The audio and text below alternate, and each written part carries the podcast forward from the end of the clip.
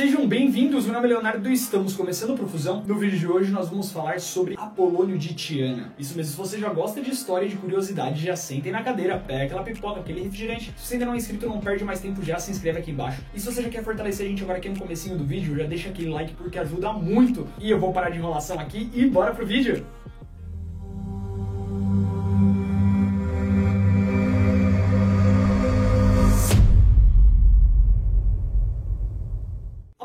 Tiana nasceu, como o próprio nome diz, em Tiana em 15 depois de Cristo e faleceu em Efeso em 100 depois de Cristo. Apesar de ter sido um pensador com feitos incríveis, a sua existência foi praticamente apagada da história. Com a expansão da igreja nos primeiros séculos, Apolônio se tornou uma figura perigosa, pois a igreja viu em Apolônio uma concorrência para Jesus. Pouco se sabe sobre a origem de Apolônio. Existem três teorias básicas. A primeira é que ele simplesmente apareceu no mundo. A segunda é que Apolônio era um jovem comum e se tornou discípulo de Pitágoras e de sua ordem. E lá descobriu a harmonia divina. E a terceira e mais polêmica é que ele teria nascido de uma virgem e foi anunciado por um anjo. Mas independente de como Apolônio tenha chegado até a gente, uh, o fato é que a história dele e de Jesus tem grandes semelhanças. Tanto que para vários estudiosos, tanto Apolônio quanto Jesus são a mesma entidade. Além dos milagres semelhantes, como ter ressuscitado e ter um plano de salvação,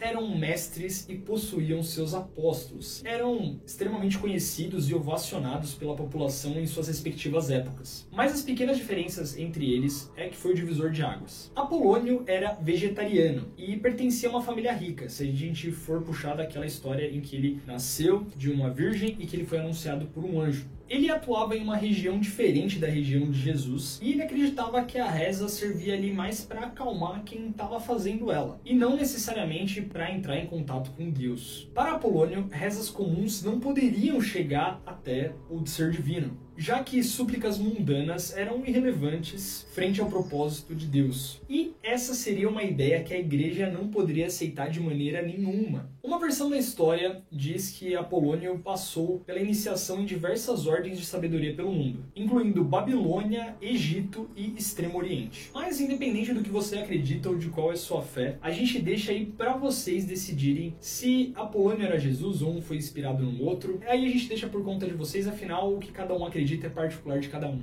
Do mais, pessoal, eu gostaria de agradecer a todo mundo que assistiu até aqui. Se você não se inscreveu lá no comecinho, já se inscreve agora aqui, ativa o sininho para não perder as notificações. Agora são três vídeos toda semana e uma live que acontece lá no Instagram toda terça-feira às 8 da noite. E falando em Instagram, tem diversas coisas aí, a gente posta curiosidades, notícias e lá a gente sempre avisa quando vai sair vídeo novo aqui no canal. E se você não assistiu os outros vídeos que a gente tem aqui no canal, já vai aqui, já entra no nosso canal, já vai lá ver todas as nossas playlists. A gente tem muito vídeo legal, eu e o Fábio a gente está produzindo muito conteúdo de qualidade para vocês que a gente tem certeza que vocês vão gostar demais. Do mais é isso, vou ficando por aqui e tchau, tchau!